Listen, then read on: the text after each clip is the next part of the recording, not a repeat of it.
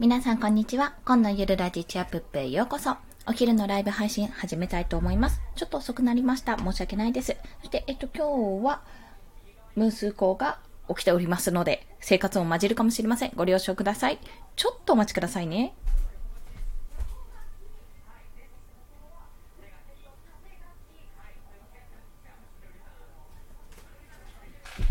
すいません、お待たせしました。ちょっと体勢を整えさせていただきました。息子にですね。ということで今日のお話なんですけども、停滞期に入った時の対策ですね。まあ、停滞期って、まあ、いろんなパターンがあると思うんですけども、大体ざっくりちょっと私の感覚っていうかニュアンスですね。受け取ってるニュアンスで言うと、まあ、何かをやっているとき、まあ私の場合デザインとか、例えばブログでも音声配信でもいいんですけども、何かをやっているときに、まあちょっと伸び悩むときって感じですかね。ツイッターでもなんか、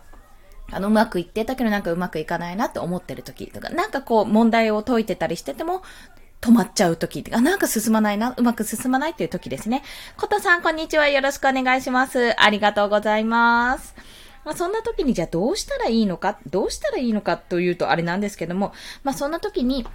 あの、まあ、落ち込むことも大事なんですけども、停滞期に入ったら、あ、まずはこれをしようとちょっとね、私自身思いましたので、そちらを共有したいと思います。まあ、結論から言っちゃいますね。結論から言っちゃうと、停滞期に入ったら、まあ、二つしかパターンはないです。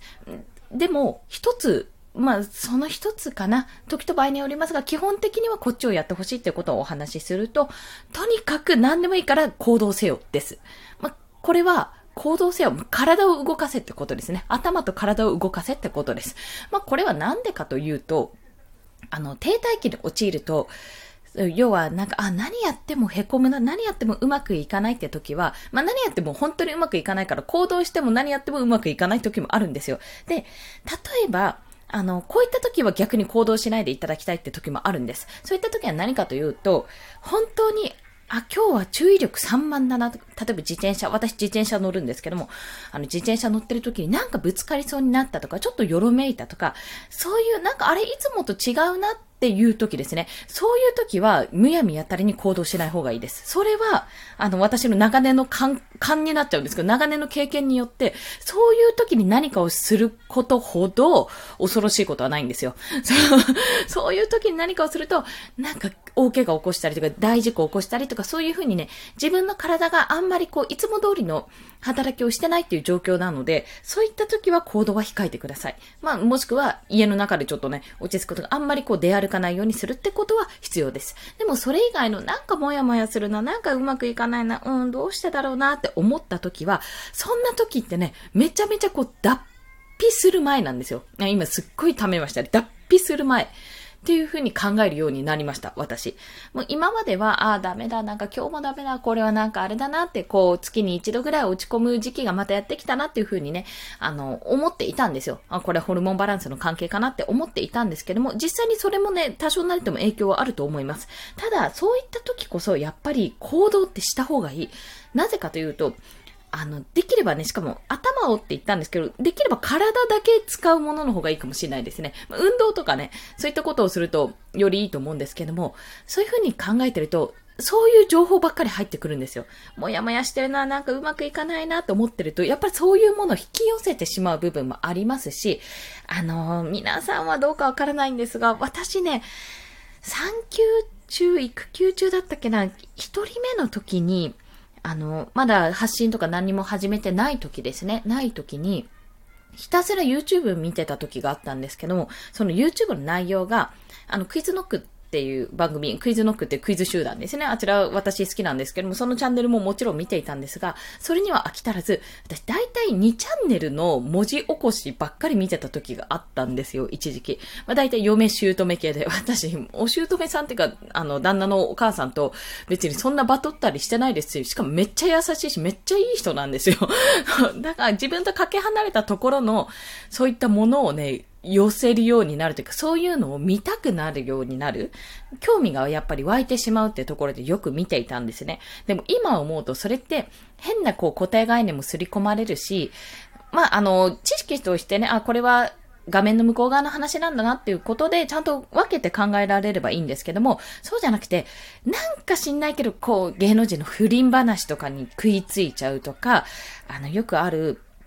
あのね、女性のね、育児、育児漫画で子育て漫画とかママスターさんとかって特にね、あの、こう、嫁姑問題バトルとか、近隣トラブルとかをね、漫画を描くのがうまいんですよ。本当そういうのに気になっちゃって、え、何何？って思ってね、LINE ニュースとかでね、やっぱ見ちゃったりするんです。でもそれ見てる時って私大抵、大抵ね、あんまり調子が良くない時なんですよ。気持ち的に。なんかこう、負の方に、負のオーラに引っ張られてしまうところがあって、るんだなってことを感じている時なんですね。で、まあ、何が言いたいかって、そういった時って、そういう負のオーラに引っ張られている時に、こう、不倫問題だの、なんか、汚職とかそういったものを受けるとね、余計に気持ちが悪くなるんですよ。本当に。気持ちが悪くなるって言い方もあれなんですけども。コダさん、こんにちは。よろしくお願いします。ありがとうございます。今ですね、停滞期に入った時に、頭を使わずにできれば体を動かす。まあ、行動できることがまず第一、一番です。頭使うと、使うで、なんかね、うまいこといかない場合があるので、行動する、まあ、料理するとか、例えば洗濯干すとか家事でもいいですし、あの、散歩するとか、運動するとかね、そういったことで、とりあえず体を動かしておくと、なんか、あ、やっぱり動かせた、体動かせた、スッキリしたって達成感がまず得られるんで、そちらは絶対やった方がいい。で、あの、どうしても何やってもうまくいかない。あ、今日はなんか注意力散漫だなって、今日は危ないなって思った時は、やらない方がいいっていうお話をしております。で、なぜかというと、そんな時って、頭をね、下手に使うと、その負の方に呼び寄せられて、何かをやっても、あ、うまくいかない。こっちやっても、あ、うまくいかないって思ってしまうんですよ。なので、本当に簡単なことから始める。じゃあ、卵かけご飯を作ろうって言って、ご飯があって、ご飯チンして、それに、あの、生卵乗っけて醤油かけて、わーって、はい、作って出来上がりでもいいんですよ。小さな達成を積み重ねることで、この、あ、なんか何もできない自分は何やってもうまくいかないっていう状況から脱することができます。一つ何か、これをやろうってことをやってみる、達成してみるってことで、少しでもその停滞期が、あの、要はもやですね、何もできないって自分から脱出することができる。という私の経験を今日はシェアさせていただきました。まだ全然時間ありますね。はい。まあそんな話なんですけども、まあなんでこんな話をしたかっていうと、絶賛私が停滞期に入ってるからなんですよね。そうそう。まあこれはね、ホルモンバランスの問題もおそらくあるんですが、ちょっとね、やっぱりうまくいかない。まあ、あの、収入の目処が今のところ、今月ね、まだ全然経ってないんですよね。何万稼ごうって言ったんだっけ？7万だっけな、目標。7万なんか全然到達できてないわけですよ。仕事も、もう今のところないですし、コンペにとりあえず応募してるっていう状態なので、で、なんか、ああ、うまくいかないな、自分全然できてないなってちょっと思ったりして、課題もうまくいってないしな、なんてことですっごい落ち込んでたわけですね。で、そういう時に周りを見ると周りがなんかすごいうまくいってるってもうだ、いいな、いいな、羨ましいなってなってしまうわけですよ。まずね、それもね、わかる。それすごくわかります。今現在そうですし、それすっごいわかるんですけど、これね、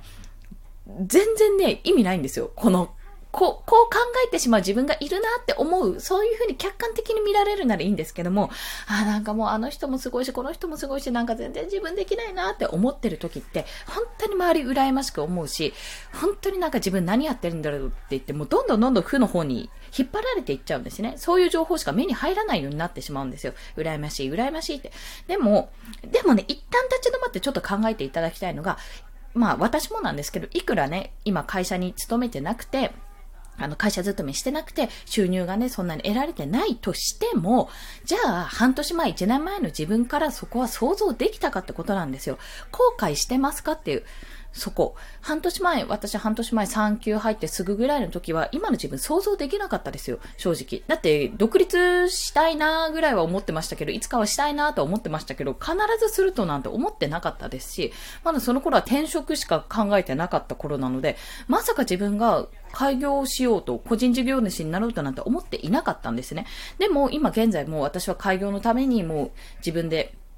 あの、み、道というか仕事先なんかいい案件ないかってことを営業というか宣伝もしてますし、営業もしてますし、それに周りが協力してくれてますし、まあ自分自身のスキルを磨くためにコンペに出したりとか、あとオンラインサロンに入ったりとか、そういったこともしてます。でもそれ絶対1年前、半年前の自分からは想像できなかったです。あまりにも変化でびっくりしてるくらいです。多分、あの、今の職場というか、産休に入る前にいた、あの、保育園だったんですけども、保育園の皆さんに聞いたら、えーってなると思います。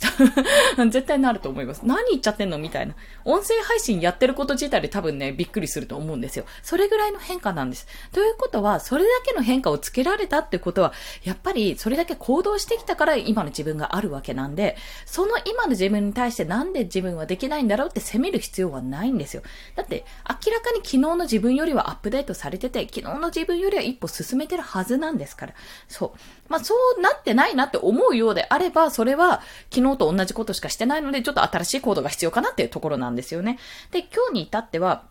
私、こう、コンペ案が出せたので、少しそこで気持ちを盛り上げることができたんですよね。停滞期っちゃ停滞期だけど、ちょっと一個頑張ったから、あ、それは自分頑張ったね、許そうって形になりました。あ、ちかげさん、こんにちは。よろしくお願いします。すごい、マイナス36キロのダイエットコーチさんです。めちゃめちゃ気になるところですね、ここは。ここはね、みんな聞きたいところだと思います。マイナス36。私めっちゃスリムになれる。そしたら、今ね、産後太りでね、結構大変なので、大変、大変ではないんですけど、体が重くて大変なので、まあ、ここはね、ちょっと後で覗かせていただきたいと思っております。まあ、そんな感じでですね、今回停滞期、まあ、停滞期ってダイエットにももちろんあるよう、あ、あるようとかあることなんですけども、私はまあ仕入れた情報でしかないですけども、も停滞期ってもう気持ち的にもそうだし、仕事もそうだし、えー、ダイエットももちろんそうだし、いろんなことでま停滞する時期っていうのが必ず来るんですよ。来た時に、じゃあどうするかってとこなんですよね。それが何かやれ、やればやるほど落ち込んでいっちゃう時だったら、それはもう、できるだけ最低限のことをして気持ちを休めた方がいいって私は伝えます。でも、そうじゃなくて、あ、なんか、あれだなって、今気持ちだけが沈んでるんだなって、別に注意力3万とかじゃなくて、なんとなく負のオーラをこう引っ張ってきちゃうような、今、なんていうの、モチベーションというか、そういう状況になってるなって思ったら、小さな成功を見つけて、その小さな成功できたってところから、一つずつステップアップして、あ、そっか、こうやればできるんだなって小さな達成感から得られると、少しメンタルがんメンタル？メンタルですね。精神的なね、精神状況が少しは落ち着く。そんなお話をさせていただきました。ちかげさんありがとうございます。あ、いえ、ありがとうございます。あ、嬉しいです。フォローしていただいて。すいません。嬉しいです。今ちょっと今日は完全に自分のメンタル話になってしまったんですけども、やっぱりですね、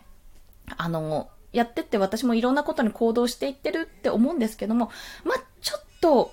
なんていうのかな、暇と余白って違うんですよね。微妙な感じで。暇と余白が違う。暇なのは、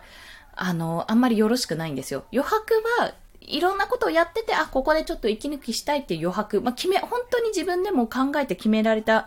休みっていう形なんですよね。ここで息抜きしようっていう。ただ暇は、なんか、いつまで続くかわからない時間のことだと私は思ってるんですよ。なんか暇だなって。何かをやれるのにやらないような状況。ちょっと、なんて言うんですかね、まったりした生ぬるいような環境になっちゃってる部分があるので、暇を作るんだったら余白を作る。時間の余白を作るっていう意識でやっていく。まあ、そんなことを、そう、それをじゃあ暇だな、なんか時間あるな、どうしたらいいかなって思ったら、じゃあちょっとコンペ探してみようと、クラウドソーシングのコンペ探してみようとか、あと今日はたまたまですね、私がちょっとツイッターからポンポンポンっていろんな人のところ飛んでいって、なんかあの、もしよかったらこういうことをやれる人 DM くださいみたいな感じで書いてあって、えっと、投稿を1個発見したので、えっと、どうしようどうしようと思ったんですけども、ちょっとそこに応募してみようかなって思います。ダイレクトメールにね。粘り強さ、そうですよね。大事ですよね。この、結局のところ、まあ、ローマは一日にしてならずじゃないですけど、まあそんなような話で、一日でなんとかなるんだったら、人生ね、もう楽々みんな攻略できるんでしょうけど、もっと長い目で1年後、2年後、3年後って考えていくと、やっぱり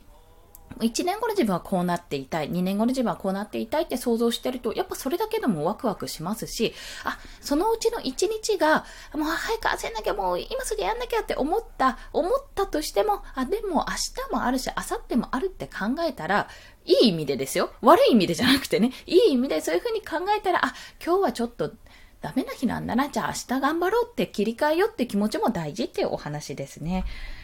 そうなんですよね。そう、暇だと思ってる人って結構、いやもう私もなんですけど、こう、後ろにいっぱいあるんですよ。こう、暇だなーってテレビ、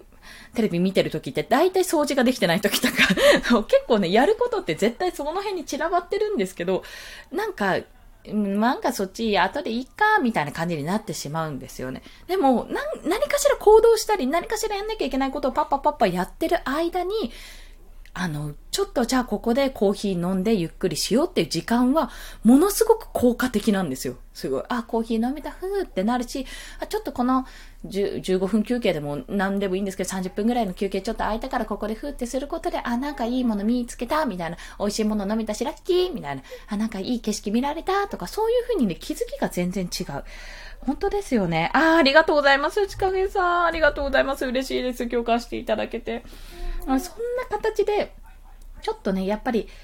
いいんですよ。あの、暇も大事なんですよ。暇も大事な時、もうだらけさせる時も大事なんですけども、そこからね、こう浮上するのってめちゃめちゃ大変なので、だったら、今日この一日はオフにしてこうするって逆に、この暇、暇と認識するんじゃなくて、この日は休む一日みたいな、そう、逆にそれをタスクにしちゃうっていうぐらいの方が、ゆっくり満喫できると思います、本当で暇っていうのは本当になんか延々と続く感じ、いつまで私はこの状態なんだろうみたいな感じで、なかなかこう抜け出せない状態のことだと私はちょっと感じているので、そこには気をつけたいと、そう思って、今日は停滞期を乗り越えるために、あの、自分でめ、これを話しながら、メンタルを、メンタルを保っていこうっていう、そんなお話をさせていただきました。すいません、3分過ぎてしまいましたね。本日もお聞きくださりありがとうございました。この放送ですね、いいねって思われた方、ハートボタンを押していただけると嬉しいです。まあ、そんな形で私、昼にはライブ配信で、朝、昼、晩と1日3放送しておりますので、フォローしていただけると通知がポーンと、朝、昼、晩って感じで飛びますので、よろしくお願いします。はい。あ、ありがとうございます。ちかげさん、すごい嬉しいです。そんな形でも今日はちかげさんから、こう、エールをもらって、力をもらって、この後、息子の予防接種まで3時半だったっけな？忘れちゃったけど、予防接種までに、いろいろね、まだ作業、コンペと、課題と、あと、なんだっけ、コンペ、課題、あ、収録だ、収録もまだやんなきゃいけないのが、これですね、音声もあるので、コツコツとやっていきたいと思います。それでは皆さん、午後も頑張っていきましょう。コンでした。では、また。ありがとうございます。